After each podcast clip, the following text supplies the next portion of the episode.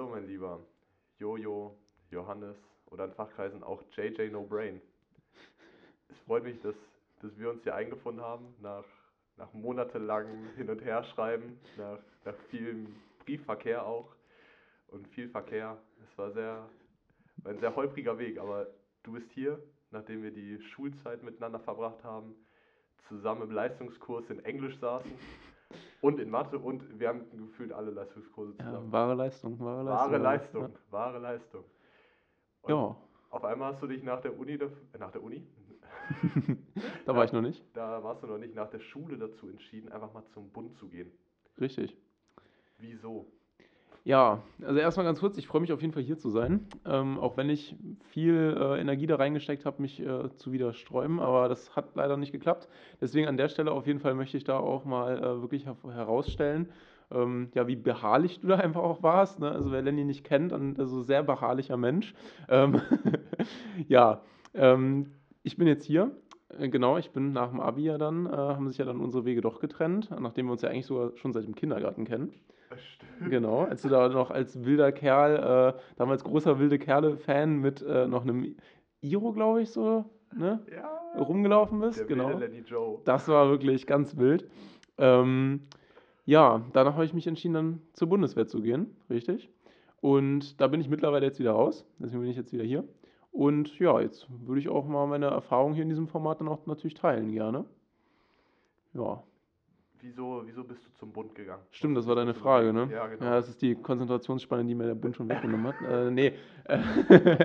ähm, ja, wieso? Hm, Ich muss sagen, dass wer mich jetzt kennt, das war jetzt, glaube ich, nichts, was sie irgendjemand groß überrascht hat. Äh, Das war schon immer einfach Interesse für das Thema, aber natürlich da auch für die äußere Sicherheit, äh, da dann eben für mit einzustehen. Und natürlich, weil es auch bei mir so ein paar äh, Hobbys, muss man auch mal ganz eigennützlich dann quasi das auch eingestehen, ja eigentlich dann auch vereinen sollte. Ähm, also ich bin ja auch sonst viel draußen, äh, auch mit Paul und Nico, äh, viele Grüße an der Stelle, auch immer viel wandern gewesen und auch sonst ja für den militärischen Bereich, wer mit mir Politik hatte, auch immer recht interessiert gewesen.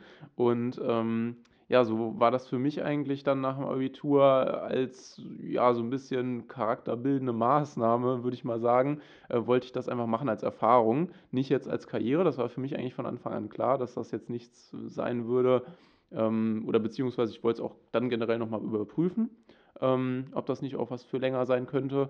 Aber äh, ja, deswegen bin ich dann da eben erstmal hingegangen. Wie lange warst du jetzt da?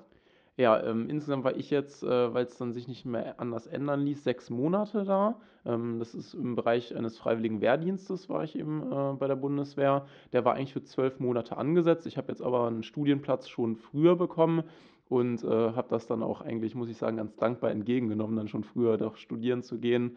Ähm, zu den Gründen, vielleicht komme ich dann auch nachher mal später.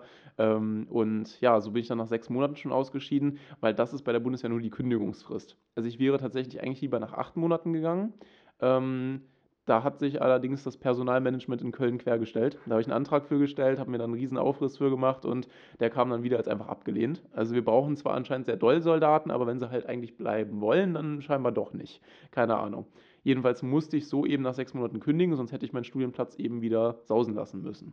Und ja, deswegen äh, ja, bin ich da jetzt nach sechs Monaten dann eben ra wieder raus, aber habe in der Zeit, würde ich sagen, echt sehr, sehr viel erlebt. Ähm, und genau, dann geht es jetzt für mich zwar wieder anders weiter, aber ja, von meinen Erfahrungen würde ich jetzt natürlich erstmal ganz gern teilhaben, euch teilhaben lassen, alle. Ja. Wie, wie lief so das, das Anmeldeverfahren jetzt? Also wie, wie, wie bist du da reingekommen? Ja, also die, ja, jetzt die Geschichte von Anfang an, so in der Abi-Phase musste ich dann zur Musterung, wie eigentlich früher, man kennt das ja vielleicht noch so aus der Wehrpflicht, da wird man ja dann nach Musterungsklassen eben gemustert, da geht es eben einfach darum, äh, so körperlich und alles mögliche, wie leistungsfähig äh, ist man da und äh, kriegt danach dann eben Mus- Musterungsklassen und kann sich dann danach eben für, für, für eine Verwendung entscheiden. Ähm, für mich war jetzt von Anfang an klar, dass wenn ich zur Bundeswehr gehe, dann wollte ich jetzt nicht äh, irgendwie zur Luftwaffe und da auf dem Schreibtischstuhl, weiß ich nicht, irgendwie was Cooles auf dem Computer mir angucken. Dafür brauche ich eben nicht zur Bundeswehr, sondern für mich war eben klar, ich möchte zum Heer und ich möchte in die Infanterie. Wer das jetzt, wem das nicht sagt, Infanterie, ähm, auch Grünlitzen, für die Leute, die jetzt vielleicht selbst beim Mund waren, ähm, ist quasi so, ja, die kämpfende Truppe, also wirklich, ja, was man so vorne an der Front kennt, also die Bodentruppen der deutschen Bundeswehr, wenn man das so sagen möchte. Also da, wo man dann eben auch das äh, volle Paket quasi dann eben mitbekommt. Und dafür bin ich dann gemustert worden, das hat auch alles geklappt. Da wurde ich dann wie eigentlich auch jeder im Karrierecenter ein bisschen äh, verarscht, weil äh, wenn man dann da sagt, ja, ich möchte eigentlich so relativ heimatnah äh, gerne dann bei der Bundeswehr starten, dann heißt es immer, ja, da gibt es keine Stellen. Wenn man dann nachher Bundeswehr intern nachfragt, gibt es da Stellen, aber das ist eine andere Sache. Deswegen da wirklich immer auf, Augen auf im Karrierecenter. Ähm, ja, und so war dann meine heimatnahe Verwendung, 700 Kilometer an der österreichischen deutschen Grenze.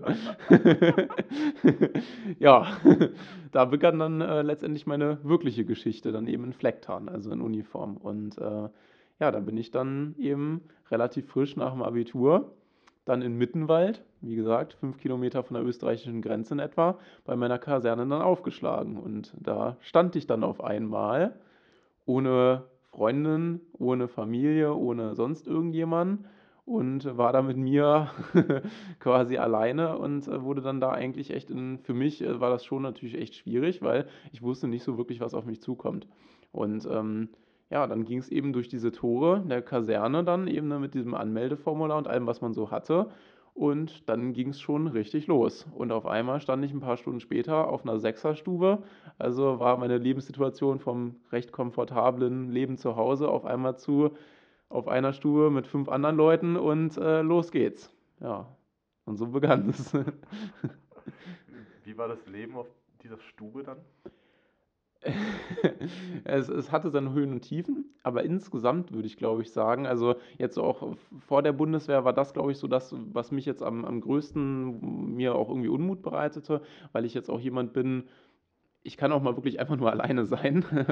und das ist natürlich auf einer Sechserstube schwierig. Ähm, das heißt, dieses dauerhaft mit Leuten zusammen zu sein und dann natürlich auch dann teilweise auch einfach Konflikten nicht entfliehen zu können, ist natürlich schon nicht ganz so toll, aber es war deutlich besser, als ich es mir vorgestellt hatte. Also ich kam wirklich auf diese Stube mit meinen ähm, ja, mit meinem Bettdeck und anderen Sachen in der Hand, mit meinem Bettlaken und sowas und stand dann da erst und war so, ja, hm, okay. Drei Leute waren eben dann schon vor mir, ein bisschen früher angekommen und das war wirklich eine Sache, kurz jedem die Hand gegeben und dann direkt äh, wurde einem schon geholfen und wurde da irgendwie dieses spannende Bettlaken äh, erklärt. Ähm, nicht, nicht Spannbettlaken, sorry, Steckbettlaken natürlich. Äh, Spannbettlaken wäre so einfach, ne? Muss ja schon eine halbe Stunde dauern. Ähm, und wir hatten glücklicherweise einen auf Stube, einen Offizieranwärter, da war der Vater auch schon eben Offizier bei der Bundeswehr und der hat, hat uns alle dann eigentlich schon so ein bisschen eingewiesen und hat dann da gleich geholfen. Und deswegen ging es dann eigentlich sofort nahtlos los, aber eben auch ja, eigentlich sehr schön. Also eigentlich recht positiv, weil die Jungs waren direkt nett. Man lernte sich dann natürlich gezwungenermaßen relativ schnell kennen. Und das war eigentlich viel weniger schwierig, als ich es mir eigentlich so vorgestellt hätte. In den ganzen Horrorszenarien, die man sich auch mal davor macht. So, ich habe mich ja auch für alles informiert, ne? Auch dementsprechend für einen für Bund am Ende des Tages. Da hätte ich dich wirklich gerne gesehen. Also so sage ich dir ganz ehrlich, da hätte ich für bezahlt. Also nein, gar nicht böse gemeint, aber das wäre, glaube ich, äh, auch so wie es bei mir von, wahrscheinlich von außen auch witzig gewesen ist, das mal so am Anfang zu sehen, wäre das sicherlich auch belustigend gewesen. ja, jedenfalls habe ich bei, bei meiner Recherche habe ich dann gesehen, dass die da irgendwie ihre, ihre Betten immer so krank machen und dann da teilweise auch Stecknadeln reinstecken ja. und so ein Shit. So. Wenn man Stecknadeln gerade zufällig hat, ansonsten äh, ist man damit noch länger beschäftigt, wie ich es eben nun mal leider war. Ja, also das ist auch das Schönste gewesen so in den ersten Wochen, wenn es dann morgens 4.50 Uhr wecken, das erste antreten und dann hieß es halt vom Gruppenführer, er geht nochmal über die Stuben. Und dann wurde man da schon um nicht mal halb sechs Uhr morgens schon auseinandergesprengt. Also gesprengt jetzt hier für die Leute, die nicht beim Bund waren, heißt einfach angebrüllt, äh, weil da irgendwo eine Falte im Bettlaken äh, war. Da mag man sich jetzt vielleicht auch dann am Anfang ein bisschen verarscht vorgekommen sein. also ja, das ist immer noch so, ja.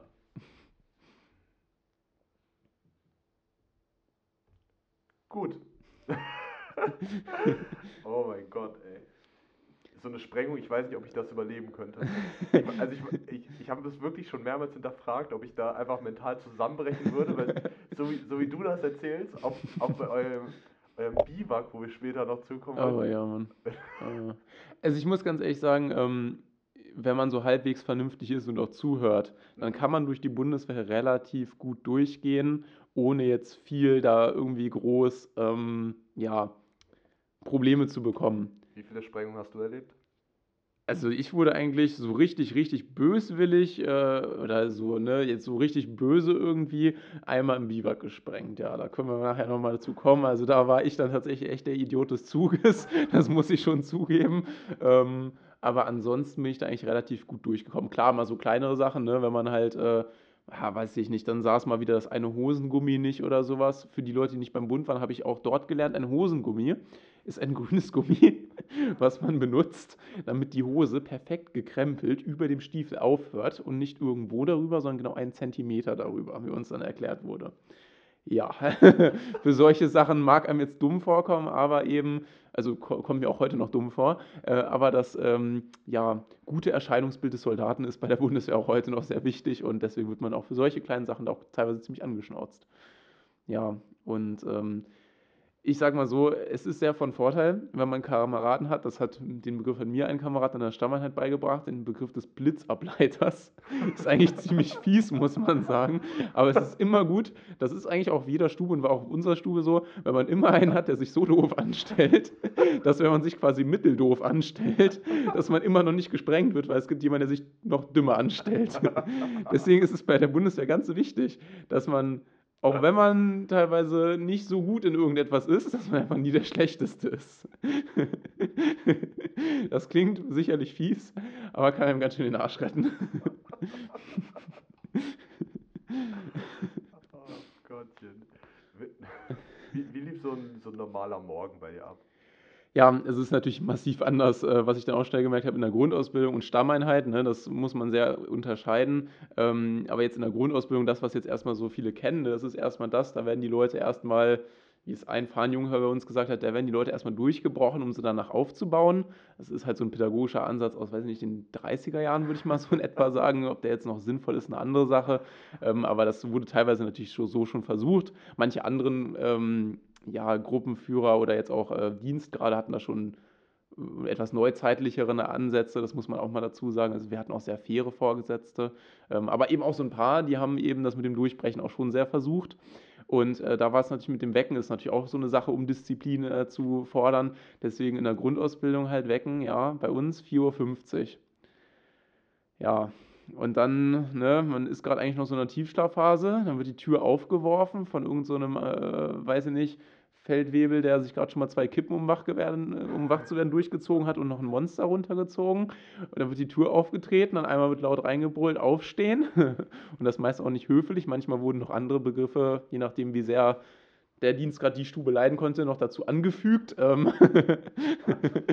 Und ähm, es gab aber auch jetzt dann später, wurde es dann auch ab und zu mal schon zu guten Morgen. Ähm, das war dann schon ein großes Entgegenkommen. und ja, dann war es eben ja 4.50 Uhr und dann kam natürlich gleich danach die Information, je nachdem immer an dem Morgen, wie sehr quasi der Zug äh, auch irgendwie sich so sonst gegeben hatte. Also jetzt gerade später in der Grundausbildung, wenn es dann etwas lief, dann hieß es halt 4.50 Uhr aufstehen, okay, aber antreten ist erst, sagen wir mal, 6 Uhr, äh, 5.30 Uhr. So als Beispiel. Hat man 40 Minuten, kann man sein Zeug in Ruhe machen.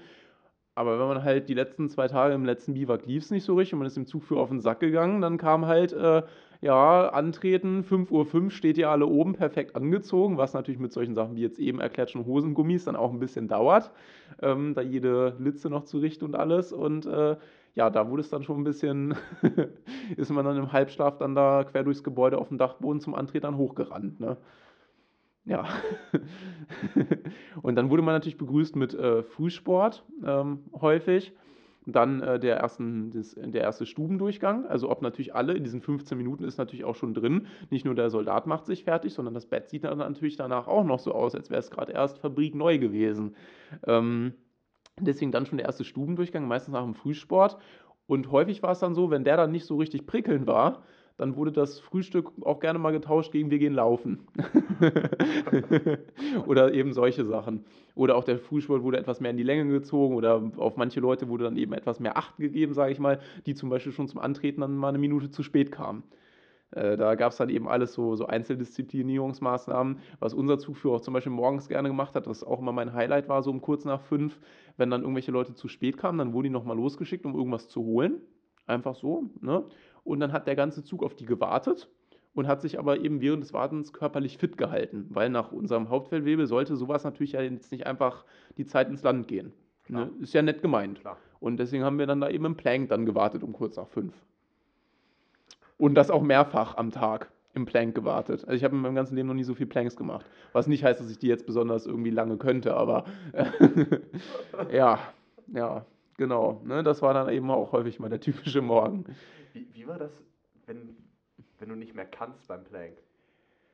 Ja, dann hast du abgelassen und dann kam halt irgendein Fahnenjunker auf gerade zwei Zigaretten und ein Monster und hat dich halt äh, motiviert weiterzumachen. Motiviert ist wahrscheinlich. Mit eben wieder hoch, das kann ja wohl nicht sein. Ist das ihr Scheiß Ernst? Ja. Du, hast ja schon, schon zweimal Zigaretten und Monster angebracht. Ja, das äh, nennt man bei Bundeswehr Infanteriefrühstück. Ich weiß nicht, wer ihm das was sagt. Das äh, habe ich dann auch bei meinem Gruppenführer, der insgesamt, muss ich sagen, ziemlich gut war, im Biber kennengelernt. Der musste dann ja mit uns mit aufstehen und hatte da auch so mittel viel Lust zu. Und der ist dann aufgestanden, hat sich da aus seinem Schlafsack dann geregelt, äh, hat sich dann erstmal wirklich zwei Kippen angemacht, wovor er mit irgendjemandem überhaupt geredet hat.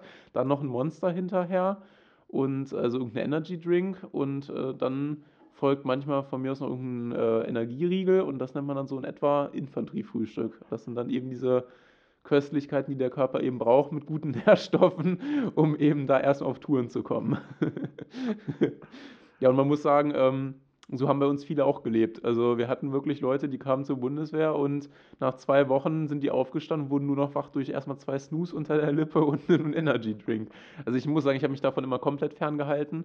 Ähm, aber ja, es hat eben da viele eingeholt. Du hast von dem Biwak erzählt. So, wann, wann kam das, das erste große Event abseits von der, von der normalen, vom normalen Leben in der ja, das ist das Ding natürlich in so einer Grundausbildung. Man muss sagen, ich hatte meine Grundausbildung bei den Gebirgsjägern. Ähm, wem das jetzt was sagt, äh, die jagen jetzt nicht Gebirge, sondern jagen eher die Feinde in den Gebirgen. Ja, man lacht da, manche Leute denken auch, dass Fallschirmjäger Fallschirme jagen, aber gut. Ähm nee, aber ähm, das ist eben schon eine, eine ja, Kampfeinheit. Ne? Deswegen, also wenn man jetzt seine Grundausbildung, sage ich mal, bei den Logistikern hat, dann mag das eben auch ab und zu mal ein bisschen entspannter sein, weil das sind die Leute, die werden ausgebildet, um danach eben die Logistik eben quasi zu managen, um eben den Nachschub ranzubekommen und fahren die meiste Zeit am Tag LKW. Das ist bei Gebirgsjägern nicht so. Das sind diese völlig Verrückten, die eben auf irgendwelchen 3000er Bergen mit einem MG auf dem Rücken da durch die Gegend tanzen. Und die werden dann dementsprechend natürlich auch schon in der Grundausbildung ein bisschen mehr rangenommen. Und das sollten wir dann eben auch alle sehr schnell merken. Und ähm, Deswegen war eben bei uns in der Grundausbildung auch gerade jetzt kurz nach dem Ukraine-Krieg wurde eben alles echt nochmal angezogen und weil auch einfach das Mindset hatte sich ein bisschen geändert. Ne? Weil es war dann, okay, es gibt doch wieder Krieg in Europa. Wir sind nicht mehr nur eine Armee, die sich mal für ab und zu mal einen Auslandseinsatz mal vorbereitet, sondern das kann wirklich sein, dass wir hier bald für alles wieder einstehen müssen. Und deswegen war es bei uns dann schon dass da echt viel in wenig Zeit reingepresst wurde und das auch alles echt als immer so Druckbetankung, haben wir quasi mal gesagt. Unsere Grundausbildung, normal gehen die so in etwa drei Monate, unsere ging ein bisschen mehr als zwei Monate, die war eben verkürzt, weil sich das für die Bundeswehr eben generell mehr lohnt, die eben kürzer zu machen und weil das für die Offiziere, die eben bei uns mit waren, ähm, dann mit dem Studium und weiteren Lehrgängen besser gepasst hatte. Und deswegen war es dann bei uns so, dass wir auch nicht äh, irgendwie wie jetzt sage ich mal, ich sage mal gerne die normale Logistiker-Grundausbildung, sondern wir hatten zwölf Tage Dienst, zwei Tage frei, zwölf Tage Dienst, zwei Tage frei. Und das ging die meiste Zeit so. Manchmal hatten wir auch mal zwei Wochenenden, aber das war schon ganz schön wild, also nach zwölf Tagen dann da rauszukommen. Und was ich jetzt eben ne, zu dem Programm, wann die ersten großen Sachen kamen, das kam wirklich Schlag auf Schlag. Du musstest ja wirklich in zwei, bisschen mehr als zwei Monaten wurde dann auch wirklich von 4.50 Uhr morgens, hatten wir meistens dann auch Dienst bis 22.30 Uhr, teilweise durchgängig, manchmal mit Dienstzeitunterbrechung, eins meiner Hasswörter. Da wurdest du dann kurz um 20 Uhr, hast du deine Freiheit zurückbekommen, konntest mal kurz zu Hause anrufen, fragen, was los ist. Dann hieß es um 21 Uhr, steht ihr alle schon wieder da oben angetreten. Dann ging es nochmal zwei Stunden weiter. Also das war teilweise schon äh, ja, sehr energieraubend und deswegen mit Schlag auf Schlag meine ich einfach, es gab so viel, was man lernen musste, von natürlich, wir sind in Deutschland, irgendwelchen Gesetzen, was darf ich als Soldat, was nicht, aber auch bis hin zu irgendwie in zwei, ein bisschen mehr als zwei Monaten müssen die Leute lernen, wie kann ich mit einem Sturmgewehr umgehen, wie muss ich mit einer Pistole umgehen, also ein Zeug, aber auch wie komme ich eben leben im Felde, das ist jetzt eben dieses Biwak-Bereich, ne? also Biwak meint eben, dass man mehrere Tage im Wald draußen ist, quasi jetzt ja, wie jetzt in einem scharfen Einsatz, dass man quasi da jetzt ne, irgendwo dann eben überlebt. Und deswegen kam da eigentlich alles Schlag auf Schlag. Gab es da auch dann einen Feind oder wart nur ihr da? ähm, es gab Feindkommandos in den Biwaks.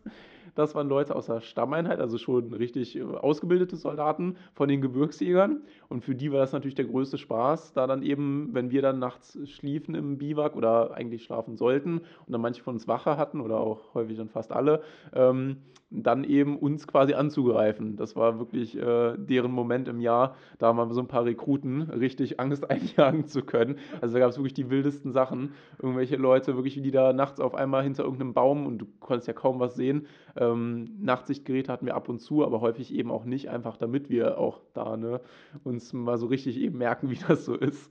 Und ja, dann stand da auf einmal so einer und hat da losgeschossen, stand kurz vor dir oder da gab es wirklich die wildesten Sachen. Und deswegen, ja, häufig gab es da schon einen Feind, aber eben quasi an sich andere Soldaten, ja. Ja, also hoffentlich haben die euch nicht in, in einen richtigen Kampf geschickt. Ne? Nein, das war natürlich auch alles mit Übungsmunition, aber der Schreck war natürlich trotzdem häufig. Einmal wurden wir bei einem Biwak, das war tatsächlich auch verrückt, da lagen wir in, äh, in Stellung quasi, da muss man ja sich so eine kleine Stellung quasi graben und dann liegt man da drin und äh, hält halt Wache, während man dann eben immer in ähm, verschiedenen Schichten quasi. Manche schlafen oder sollen theoretisch schlafen. Ähm, häufig werden da dann auch andere Aufgaben noch gefunden, damit die natürlich nicht schlafen, zur Abhärtung oder was auch immer für ein Quatsch. Ähm, und andere machen dann Feuerwache und all so ein Quatsch halt. Und ähm, ja, da lag ich mit einem Kameraden in Stellung und dann hörte man so ein lautes Brummen und das Brummen wurde immer lauter und unsere Stellung war aus dem Wald so aufgerichtet auf eine Freifläche. Da ist dann wie so eine Art Feldweg gewesen. Dieser Übungsplatz da im Mittenwald war riesig und eben in den Bergen. Und dann über so einen Hügelkamm quasi kam dann auf einmal ein Leopard 2 Panzer. Und uns wurde noch vorher gesagt, vor der Wache, wir hatten ein Funkgerät eben mitstehen, wir sollten alles melden, was nicht zu unseren Kräften gehörte. Also waren wir am Funkgerät, mein Kamerad eben dann zu unserem, Zug, äh, zu unserem Gruppenführer. Ja, da kommt ein Panzer. und die Meldung ging dann eben auch zu der Feuerwache und die mussten dann eben unsere Restlichen aus unserem Zug alarmieren. Und als die dann so im Bett lagen und gerade dann mal reingeschickt wurden, äh, was heißt im Bett, ne? Also auf dem Boden in ihrem Schlafsack lagen mal wieder irgendwo Matsch, ähm, hörten dann feindlicher Panzer kommt, waren die auch so, dachten sich erst, sie sollen verarscht werden, aber hörten halt dann das Brummen. Und natürlich ist der dann nur auf uns zugefahren, irgendwann wieder weggefahren. Wir konnten ja auch im Prinzip ja nichts machen. Ne? Also das ist ja, ja, wir hätten uns vielleicht noch, weiß nicht, verstecken oder ergeben können, aber deswegen, der war gerade eben von einem anderen Bataillon äh, außer, aus Bad Reichenhall war der gerade da unten und deswegen deswegen haben die den mal zu uns hochgeschickt, um uns nochmal ein bisschen Angst einzuflößen. Einfach nur, um uns mal so ein Gefühl zu geben, wie ist das eben tatsächlich in einem Krieg. Und da muss ich echt sagen, also das ja, das macht einem auch wirklich Angst. Also wenn man, ja, ich kann mir da wirklich gar nicht vorstellen. Wir haben das ja alles, für uns war das alles schon wirklich verrückt und belastend und auch mal zwischendurch auch mal sicherlich mit wirklich viel Stress verbunden. Aber ich meine, uns wollte niemand umbringen. Das muss man mal so sagen. Also der eine oder andere Hauptfeldwebel hat einem vielleicht den Anschein gegeben, aber das ist nochmal was anderes, glaube ich, als wir jetzt in der Ukraine. Also ganz anders, klar. Boah, ich war zur Zeit des Ukraine-Kriegs war ich in Warschau ah. und ich glaube, da habe ich einen Soldaten getroffen im Hostel weil der Mann, wirklich, er saß morgens um vier, saß er, saß er da einfach vor der, vor der Tür, draußen in der Kälte, hat am Handy irgendwas geguckt.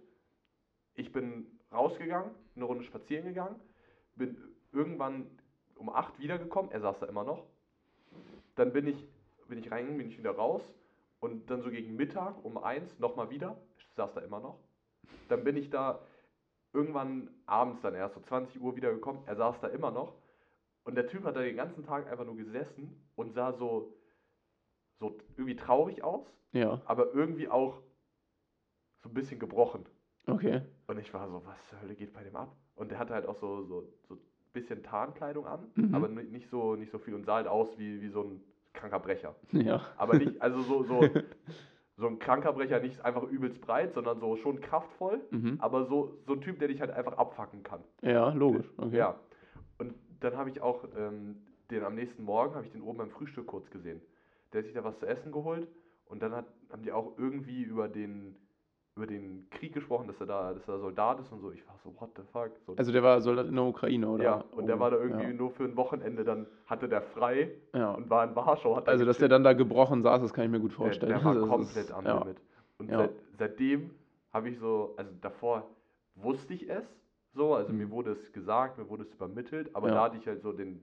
Da, äh, da hast du mal ein Gefühl Kontakt dafür bekommen. Ne? Ja. ein Gefühl dafür ja, bekommen. Das kann ich mir vorstellen. Fuck, Alter. Deswegen, das ist auch wirklich, glaube ich, immer wichtig zu betonen, wenn man da jetzt irgendwie von der Bundeswehr aus irgendwelchen Übungen, so danach waren wir schon auch gefühlt am Limit und, ne, und da erzählt man dann jetzt auch da Geschichten über, was man da alles erlebt hat und für krasse Sachen, aber das ist, glaube ich, wirklich, also wirklich ein Fliegenschiss im Vergleich zu, was auch jetzt dieser Mann da wohl erlebt haben wird, ne? Ja. Ja, das ist schon wirklich verrückt. So, warum wurdest du weggesprengt im Biwak?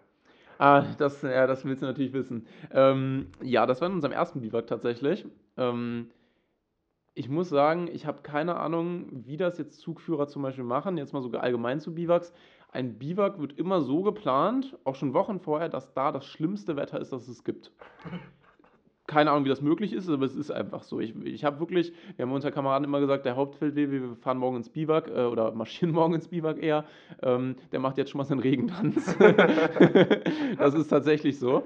Und ähm, dieses erste Biwak war wirklich, ich glaube, das Schlimmste, obwohl es ja eigentlich von den Anforderungen her und von dem Programm und von der Länge und allem Scheiß, und da durften wir sogar noch drei, drei vier Stunden schlafen, eigentlich das leichteste war. Oh. Ja, ja, äh, aber irgendwie ist es für mich, äh, weil es, also es war nur dunkel, nur grau. Diese, diese Nacht ging jetzt irgendwie subjektiv, weiß ich nicht, drei Tage. Also es war wirklich unglaublich. In diesem Biwak mussten wir dann im Matsch und in dieser ganzen Scheiße mussten wir halt ähm, ständig Streife gehen. Das heißt, diese drei, ja, in etwa drei Stunden haben wir da geschlafen, dreieinhalb vielleicht, die man da geschlafen hatte, war man nicht drauf, aber man musste einmal davor Streife gehen quasi, um jetzt den Platz der Gruppe rum, also da, wo jetzt wir alle quasi da unser Lager aufgeschlagen hatte. Und um uns schon mal so ein Gefühl dafür zu geben, war das natürlich schon mit dem Sturmgewehr und eben auch nur in unserer normalen Kleidung, weil unsere Winterjacken durfte unser Zug zum Beispiel gar nicht mitnehmen. Bis heute weiß ich nicht warum. Ich meine, ist auch nicht nötig bei einem Grad. Also es, ne, kann man schon nur in einer Feldbluse rumlaufen, ja. Ähm, jedenfalls sind wir dann da nachts im Regen komplett durchnässt an Streife gegangen und haben nichts gesehen. Also ich habe es tatsächlich nur geschafft, ich bin nur zweimal so quasi runtergegangen, aber mein Kamerad ist auch da wirklich ordentlich auf die Fresse im Matsch dann geflogen, weil du siehst gar nichts, du stolperst irgendwelche Wurzeln, du weißt nicht, wo du bist und einmal sind wir da auch so weit gelaufen und dann hinter uns haben wir auch nichts mehr gesehen, es war auch kein Licht, wir sollten kein Licht verwenden, um den Feind nicht zu alarmieren. Ja, Nachtsichtgerät haben wir natürlich auch nicht bekommen und deswegen sind wir einmal so weit gelaufen, dass wir schon dachten, keine Ahnung, bald kommt das Schild, herzlich willkommen in Österreich, aber ja, und äh, diese Biwaks äh, fanden eben statt in Mittenwald auf so in etwa 15, 1600 Höhenmetern. Also einfach das Klima war da oben natürlich auch dann, kennt man ja vielleicht so in etwa schon nur so vom Brocken aus dem Harz. Also war schon echt scheiße.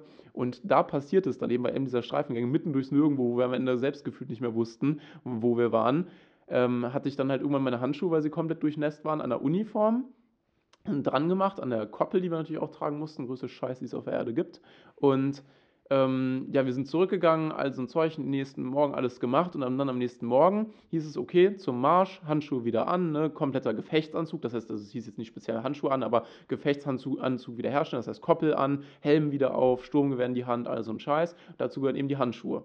Und dann waren wir endlich, endlich hatten wir alles geschafft und wir standen da marschbereit, alle schon mit unserem Rucksack auf, Koppel an. Das sind so in etwa bei einem Biwak bei uns gewesen, so, ja, Rucksack so 27 Kilo Gewicht, Koppel nochmal so 6, 7 Kilo. Also waren schon alle wieder bepackt, alle auf dem letzten Nerv.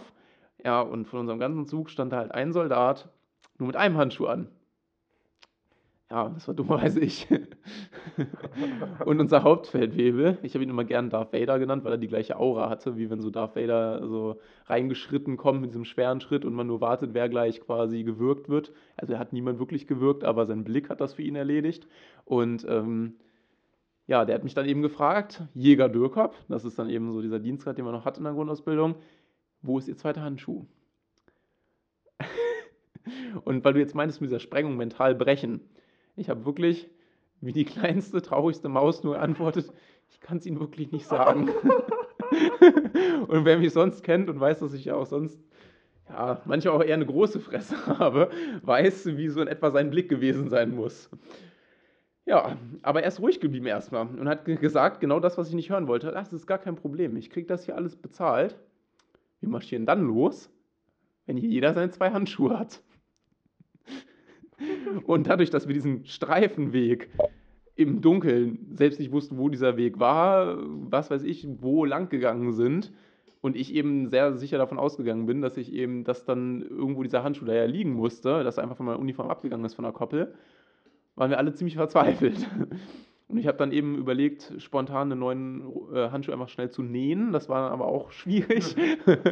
die ganzen Kameraden waren natürlich auch alle sehr begeistert. Und dann fing es natürlich an, wurde ausgeschwärmt und geguckt, liegt hier irgendwo ein Handschuh. Ne? Und dann habe ich nochmal einen Fahnenjunker, hat sich dann eben erbarmt, das muss man echt sagen. Fahnenjunker muss man wissen, das sind Offiziere, die jetzt zum Studium gehen und davor noch einen Fahnenjunker-Lehrgang machen, also eine Grundausbildung quasi begleiten. Das heißt, das sind neuere Offiziere, jüngere. Und die sind dann, muss man echt sagen, nicht mehr dieser alte Schlag und nicht mehr, wir wollen irgendwelche Leute brechen, sondern alle ziemlich in Ordnung. Und der war echt super korrekt, hat sich dann mir angenommen, hat dann gesagt, hier ist nicht so schlimm, ne? wir gucken jetzt mal, ne, wie könnte das passiert sein, wie, was hatten sie gestern an und so ein Scheiß. Und sorgfältig wie ich bin, weil sich der Handschuh gelöst hatte, was ich aber eben nicht mehr wusste, weil ich da auf keine Stunden Schlaf und komplett durch den Wind lang gelaufen bin, hatte ich dann den Handschuh nicht an der Koppel befestigt, wie ich es eigentlich dachte, sondern ich hatte den in die eine Tasche gesteckt und den hat man da nicht gesehen, weil da drüber die ABC-Schutzmaske war. Und hatte dann irgendwie nur noch den anderen gefunden im Zelt, weil ich den dann wieder hatte. Ich weiß nicht genau, wie es zustande kam, aber jedenfalls danach nochmal allerintensivster Suche und der war genau so in der Maske, dass du den auch, ich hatte natürlich vorher nochmal durchgeguckt schnell, äh, ich ihn auch nicht gesehen hatte. Das heißt, ich hatte den Gott sei Dank wiedergefunden, weil sonst, also Legenden besagen, wir wären immer noch da oben. Also, das, ist, das hätte unser Hauptverwebel durchgezogen. Da wären wir als einziger Zug bis, hätten wir eine Grundausbildungsverlängerung wahrscheinlich bekommen. Also, dem hätte ich alles zugetraut. Ja, und ähm, da wurde ich dann natürlich nochmal weggesprengt, wie das eben sein kann und wie ich nicht mit meinem Material. Und da gab es dann eben die längste Rede, die mir am meisten im Sinn geblieben ist von unserem Hauptfeldwebel, der war eben schon zweimal in Afghanistan, das heißt, der wusste eben, was eben auch Bundeswehr tatsächlich bedeutet. Und da wurde es mir auch das erste Mal wirklich klar und auch, glaube ich, meinen Kameraden, weil das war für uns, okay, kann, wir machen hier irgendwas, wir lernen mal irgendwas und hier Biwak und keine Ahnung irgendwas. Und da wurde mir, mir uns aber klar, wofür wir hier ausgebildet werden, nämlich zu Soldaten und da hat er dann eben natürlich dann ziemlich gebrüllt, ne, wie kann das sein, dass wir nicht wissen, wo unsere Ausrüstung ist und all so ein Zeug und ne, wie kann das passieren. Und dann hat er auch gesagt, wozu eben dann im scharfen Einsatz dieser eine Handschuh dann führt. Ne? Dass dir eben die Hand anfängt abzufrieren jetzt eben im Gebirgskampf und dass du dann eben eine Sepsis bekommst und dann eben, wie er sagt, äh, dreckig verreckst. Das ist mir sehr im äh, Gedächtnis geblieben, weil genauso hat er uns angebrüllt und hat gesagt, dass uns eins klar ist, weil dann manche am Anfang eben noch so leicht geschmunzelt hatten, als er so ausgerastet ist, weil es natürlich an sich auch manchmal so ein bisschen schon ja, amüsierend ist, weiß ich nicht. Ähm, obwohl das bei ihm, also vielleicht auch nur so, also wirklich nur ganz leicht. Und äh, da kam dann eben, wie gesagt, das, was mir so am meisten in Erinnerung geblieben ist, er hat uns wirklich angebrüllt und hat gesagt, eins sollten Sie sich alle klar machen, Sie sind hier eine Nummer. Wenn es wirklich zum Krieg kommt, Sie verrecken elendig, Sie werden erschossen, Sie werden im Verteidigungsministerium in der Führungszentrale abgehakt und niemand interessiert sich irgendeinen Scheiß für Sie. Und damit hat der Nagel auf den Kopf getroffen. So wäre es im Krieg.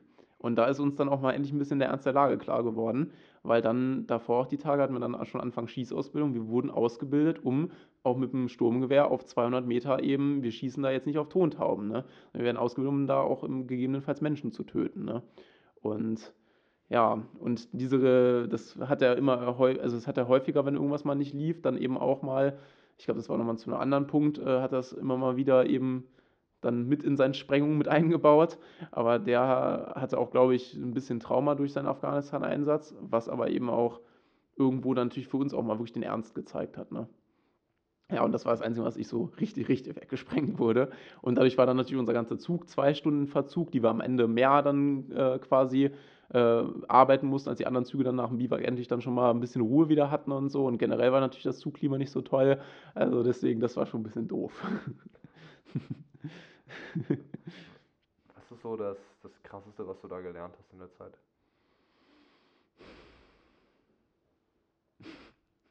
Also, um ganz ehrlich zu sein, was der Körper aushalten kann, ohne dass man es weiß. Also, in unserer Abschlussprüfung lag dann tatsächlich im Biwak sogar schon Schnee. Und wir lagen dann da wirklich teilweise vier Stunden im Alarmposten. Wir haben so gefroren, dass ich wirklich dachte, dass ich mit einer Lungenentzündung dann am nächsten Tag, weiß ich nicht, komplett weg bin, komplett K.O. Und was man auch, oder auch wenn man denkt, dass einem die Schultern so wehtun von diesem scheiß Rucksack, dass man einfach nicht mehr weiter marschieren kann. Es geht. Es ist nicht schön, Man bekommt sicherlich von außen betrachtet, gibt es da keine Punkte mehr für irgendwie für Ästhetik, aber ähm, irgendwie es halt. Und das ist eigentlich das, was ich am meisten mitgenommen habe. Wenn man jetzt gerade so aus dem Hobbysportbereich sich dachte, ah, jetzt habe ich letztens erst noch vor zwei Stunden gegessen, jetzt kann ich noch nicht wieder laufen gehen und die Uhrzeit ist jetzt auch nicht so schön, heute fühle ich mich nicht so toll und keine Ahnung, heute passt mir der Sonnenstand nicht, was auch immer man für einen Quatsch immer so sagt im, im so sonst privaten Leben davor, was man da so für Excuses macht, warum man was nicht machen will. Das lernt man bei der Bundeswehr sehr schnell, es geht immer. Also es ist wirklich auch, wir wurden teilweise nach dem Essen auf irgendwelche Bergläufe dann gleich. Dann hieß es so, okay, alles klar, alle mal aufgegessen, vorne antreten, sie ziehen sich um, wir gehen jetzt gleich machen Berglauf. Da merkt man halt, das geht. Und das würde ich sagen, habe ich so am meisten mitgenommen, ja. ja. Du hast wahrscheinlich tausende Erinnerungen noch an diese Zeit. Ja. Aber gibt es so abschließende Story, die du dazu noch erzählen möchtest? Hm. Tja, man hat natürlich prinzipiell viel zu erzählen. Ne? Ähm, tja, also ich würde so sagen, für mich das Einprägendste war wirklich unsere Abschlussübung der Grundausbildung. Das war dann eben auch noch bei den Gebirgsjägern. Danach wurde ich dann zu den Jägern versetzt, also zur normalen Infanterie, was dann auch echt besser war, weil die Gebirgsjäger, da braucht man schon Leute, die damit 110 Prozent da richtig Bock drauf haben und da auch ein bisschen meiner Ansicht nach einen Knacks haben. Aber ähm, gut, da war ich einfach wirklich, muss man auch sich selbst eingestehen, nicht in dem Leistungsspektrum, was die gesucht haben. Also das, ja, und aber eben da die Abschlussprüfung wäre ja, vergleichbar eigentlich nur von der Grundausbildung. Ne? Das ist jetzt an sich bei den Gebirgsjägern noch nichts krasses. Ne? Da gibt es noch, keine Ahnung was noch alles. Also die fahren einmal im Jahr auch nach Norwegen, um bei minus 40 Grad am Polarkreis irgendwelche Biwaks zu machen. Ne? Ah, also das ist noch ein bisschen was anderes. Aber auch schon für mich als eigentlich ja vorher so normalen Menschen so und auch immer noch eigentlich normalen Menschen, was da eben schon echt krass war, war diese Abschlussübung. Weil wir da dann eben wirklich äh, dann, ich glaube, so an die 30 Kilometer mit unserem ganzen Gepäck immer berghoch, bergunter marschiert sind. Nur, und das war dann quasi nur der Anfang. Um dann in der Nacht haben wir, glaube ich, 40 Minuten durften wir ruhen in etwa. Sonst waren wir halt bei, wie gesagt, so ja, minus 1 Grad, 0 Grad, leichter Schnee lag eben schon, waren wir dann da ewig in der Wache. Dann war unser Zug, äh, mussten wir Feuerwache halten um äh, nach der Wache, nachdem du vier Stunden auf dem Boden lagst, wo dir richtig kalt wird durch den Boden, weil da auch dann gut Schnee hat, ist ein bisschen weggemacht und so. Aber unser Zug durfte halt kein Feuer machen im Biwak als einziger. Ja, das heißt, die Feuerwache war wieder, ich sitze in der Kälte und gucke einen Feuerplatz an, der nicht existiert. Ja, das, das waren so Sachen, das, und da habe ich, muss ich auch sagen, wirklich gelernt, wie wichtig ist es, gute Kameraden zu haben. Weil wenn du da nachts um halb vier in der Stellung liegst und eigentlich voll abgeschlossen hast, aber irgendwie, weil du so durch bist, laberst du dann doch scheiße mit deinem Kameraden natürlich ganz leise, damit das auch nicht irgendjemand hört und so. Äh, das bringt einander doch irgendwie durch. ja, und dann am nächsten Tag, das war ja das Coole, das war quasi die Vorbereitung, also nur so das Vorspiel, wenn man so will. Diese Nacht, davor schon der Tag mit dem ganzen Marschieren, da hatten wir dann auch noch eine Gefechtsübung und so. Dann am nächsten Tag wurden wir dann bis spät in die Nacht, also eigentlich schon quasi als zweite Nacht, in allen Sachen, die wir in der Grundausbildung gelernt haben, nochmal komplett abgeprüft. Das war die Abschlussprüfung. Und das heißt, eigentlich nach dieser ganzen Scheiße und keinem Schlaf und so, ging es dann erst richtig los. Dann wieder Gepäck auf, die ganzen nassen Sachen. Wir mussten, weil unser Feldwebel auf uns sauer war, hat er uns dann wirklich die beschissensten Schlafplätze zugewiesen. Ich musste mit meinem Kameraden, wir haben auf unserer Isomatte im Schlafsack wirklich nur in einer Matschpfütze geschlafen. Ähm, und dann diese ganzen nassen, schweren Sachen zurück in den Rucksack und dann sich nach der ganzen Scheiße wieder aufzu raffen und dann zu sagen, okay, ich mache jetzt nochmal weiter und ich glaube zwar selber nicht, dass das geht, aber es muss jetzt halt ähm, und das, obwohl man schon Blasen an Füßen hat und sonst irgendwas, das war eigentlich für mich das Einschneidendste, das muss ich schon sagen. Und wir hatten natürlich viele, die dann auch abgebrochen haben, sich krank gemeldet haben, was auch immer ähm, und die einfach auch, muss man sagen, teilweise auch, äh, einer hat wirklich angefangen, ist einfach hingefallen, konnte nicht mehr aufstehen. Wir mussten dann bei dem Einmarsch, ging so viel bergab, der hat sich dann einmal richtig böse aufs Maul gelegt, konnte nicht mehr aufstehen. Wurde dann eben wohl gesagt, ja, wenn sie jetzt nicht aufstehen, dann sind sie halt durchgefallen und er ist dann in Tränen äh, zusammengebrochen, wurde vom Spieß abgeholt dann. Ne? Also das war schon echt, also wir sind da, waren da alle echt auf dem letzten Nerv und deswegen, ich, ich will da auch gar nicht so tun in der Grundausbildung. Jeder von uns, jeder Einzelne und ich mit Sicherheit auch mal mehr als der, vielleicht sogar der eine oder andere, hat wirklich drüber nachgedacht, diese Scheiße, warum man sich das antut und ob er aufhört. Das muss ich ganz ehrlich sagen. Also diese Biwaks, also ich bin jetzt auch aus der Bundeswehr rausgegangen, habe mir gedacht, ich muss nie in meinem Leben in ein Biwak. das ist wirklich, Gott sei Dank. ähm, ja, und Deswegen, das war echt einschneidend. Und vielleicht mal so generell einfach jetzt zur Bundeswehr, was, was jetzt auch, warum ich jetzt gesagt habe, warum ich vielleicht auch glücklich war, dass es dann irgendwann vorbei war. Weil du musst so viele so dumme Sachen machen, jetzt auch in der Stammeinheit zum Beispiel. Und dann hat unser Brigadekommandeur sich überlegt, er möchte jetzt eine Rede halten. Da hat er natürlich den besten Tag aller Tage für auserkoren, den Freitag, wo schon alle nach Hause wollten. In Schwarzenborn war ich dann stationiert, also in Hessen, 600 äh, Höhenmeter war die Kaserne hoch. Und ähm, er hat sich dann überlegt, ja, er möchte außerhalb der Kaserne auf dem Sportplatz, etwa zwei Kilometer entfernt, möchte er dann, dass er alle antreten und möchte da seine Rede halten. Anderthalb Stunden bei minus 10 Grad wollte er uns voll quatschen.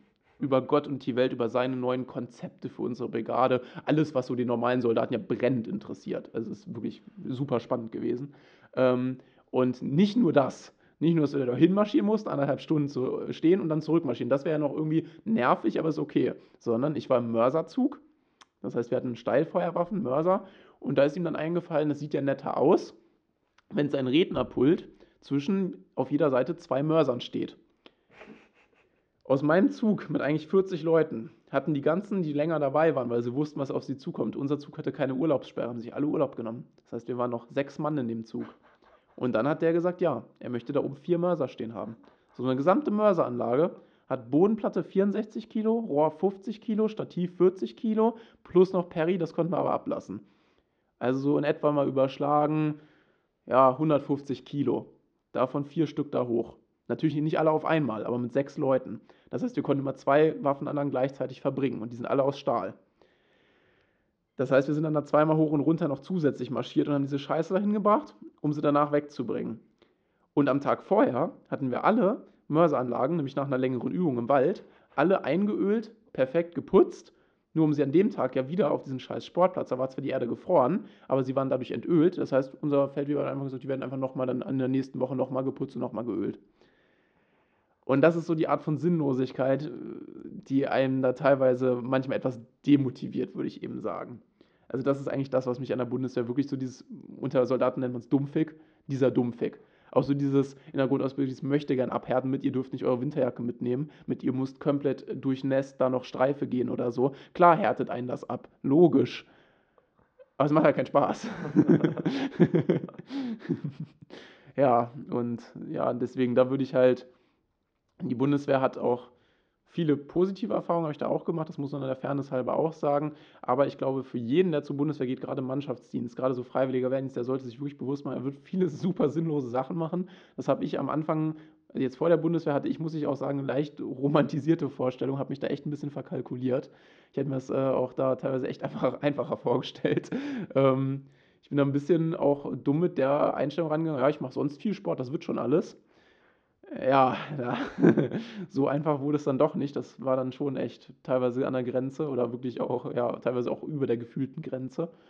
Und deswegen, das sollte man sich gut überlegen. Und der zweite große Punkt, warum ich jetzt auch nicht ganz unglücklich dann am Ende war, ist, dass du jetzt im Mannschaftsdienst speziell, das ist natürlich als Offizier ganz anders, wird immer für dich gedacht. Das ist eine reine Befehlsstruktur. Ne? Das ist, heißt, du wirst ja wirklich kognitiv überhaupt null gefordert. Klar, jetzt beim Schießen oder so schon mal, weil du selbst überlegen musst, ne, wie machst du das und so Zeug, okay. Aber wenn du es dann ein paar Mal gemacht hast irgendwann, bist du dann auch in der Stammeinheit und wenn du da jetzt Leute siehst, die dann da wirklich da acht Jahre Mannschaftsdienst unterschreiben, weil sie mit viel Geld gelockt wurden, hatte ich auch einen Kameraden, der dann eben auch echt was auf dem Kasten hatte und da kognitiv teilweise ein Stück verkümmert ist einfach, ne? Weil da ist keine große Herausforderung, da erwartet einen irgendwann nicht mehr viel Neues, ne? Wenn man dann weiß, wie man das MG schleppt, damit schießt, dann, ne? Ja, und das ist was, das habe ich noch mitgenommen. Also blickst du eigentlich auf eine sehr, sehr lehrreiche und auch in irgendwie, irgendwie auch schöne Zeit aber auch sehr harte Zeit. Also ich muss sagen, jetzt danach ist es eine schöne Zeit. Hättest du mich, glaube ich, in so einem Biwak gefragt, äh, äh, ja, da waren wir alle mit der Einstellung auch, das war am Ende der Grundausbildung, als wir dann echt irgendwann richtig durchgearbeitet einfach nur waren und immer nur Bundeswehr hatten und gefühlt immer nur antreten, stillstehen, sonst irgendwas marschieren, irgendeine Scheiße, war es dann auch am Ende irgendwie so, wenn es dann hieß, ja, der Oberfeldwebel so und so will, dass wir das äh, Revier und so nochmal nachreinigen und sowas, dann kam von allen das Gleiche. Dann kam immer nur, ja, der kann sich ficken gehen. also hat man natürlich nicht gesagt, man musste es trotzdem machen. Ähm, aber also so zusammenfassend einfach nur, ich würde es für die begrenzte Zeit sofort wieder machen, Und ich glaube, man nimmt eine Menge mit, aber länger als jetzt so Monate jetzt, also gar nicht mal im Bereich Jahre, kannst du einfach nicht jeden Abend irgendein Revier reinigen, was wir alles gereinigt, geputzt haben, für Flure gewischt, gefegt und sonst irgendwas. Ich sage immer aus Spaß, ich habe den großen Besenschein. Also mein zweites Standbein nach der Bundeswehr, wenn sonst nichts geworden wäre, wäre halt tatsächlich äh, Reinigungskraft wahrscheinlich geworden. Ja, also, ne, das sollte man sich einfach nur vorher gut überlegen. Also für eine begrenzte Zeit würde ich es jedem empfehlen. Ich glaube, man nimmt dann eine Menge mit, aber für alles mehr ist dann, glaube ich, eine Laufbahn dann auch gerade für Leute, die, sage ich mal, es gewohnt sind und auch gerne selber für sich denken, ist dann vielleicht auch eher eine Laufbahn in den höheren Laufbahn, also jetzt so Offizierslaufbahn, Feldwebellaufbahn dann doch geeigneter als jetzt Mannschaftsdienst. Ja. Alter. Ey, äh, vielen Dank für deine Zeit. Das ja, war, sehr gerne. Das, war wild. das Einzige, was mich noch mehr gefreut hätte, wäre, dich bei der Bundeswehr gesehen zu haben. ja, vielleicht kommt es ja nochmal, wer weiß. nochmal auf eine zweite Karriere, nochmal ein Wehrdienst. Vom, vom Design zur Bundeswehr. Ja, Mensch. Also du kannst ja auch Tarnmuster designen oder so. Keine Ahnung. So ne? Irgendwas. da musst du auch, das ist das Coole bei der Bundeswehr auch wenn du da äh, Medizin studierst und Arzt wirst, du musst durch eine Grundausbildung durch. Jetzt vielleicht nicht unbedingt bei den Gebirgsjägern, aber irgendwo wirst du schon geknechtet werden. also auch als, weiß ich nicht, Designer bei der Bundeswehr, könnte ich mir, wenn sie sowas haben, keine Ahnung. Äh, nee, das wäre wahrscheinlich eine zivile Stelle. naja, aber trotzdem wäre sicherlich lustig. Falls ich es mache, werde ich dir auf jeden Fall berichten. Ja, also dafür würde ich auch nochmal wieder einen Steller stellen, um da, dafür nochmal mitzukommen. Nein, also Nein, aber man muss auch sagen, so jetzt gerade in der äh, dann Stammeinheit diese Kameradschaft dann schon am Ende. Also auch wie ich mich dann von den Dienstgraden, wie die mich dann auch verabschiedet haben und so, auch wenn es jetzt in der Stammeinheit auch nur in etwa vier Monate waren. Aber allein in so einem zwei Wochen Waldkampfmodul, wo du jeden Tag wirklich von morgens bis abends nur im Wald bist und Sperren baust, irgendwelche Kampfstände ausbuddelst und so, äh, was du da mit den Leuten zusammenwächst, äh, auch über eigentlich eine ja so sonst begrenzte Zeit ähm, über Wochen, wo du mal zwei Wochen nur auf bist, den ganzen Tag nur mit Weste rumrennst und den ganzen Tag schießen bist, aber eben auch dann immer wieder dieses zusammen essen, zusammen leben, sonst was. Auch jetzt gerade in Schwarzen Born, äh, da gab es sonst auch nichts. Also entweder du hast auch nach Dienst noch was mit den Kameraden gemacht oder du hast die Wand angeguckt. Also es ist halt, ähm, ja,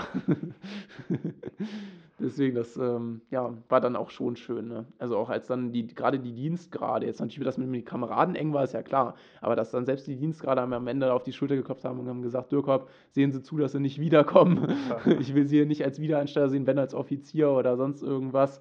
Ähm, oder eben dann auch alles Gute oder so, das war schon cool, dass man da so, ja, einfach auch so eine Welt kennengelernt hat. Ne? Weil die Bundeswehr ist auch wirklich sehr eine Welt in sich, die man jetzt so sonst als Zivilist, dass ich da jetzt mal einen kleinen Einblick bekommen habe, ist schon cool. Ja.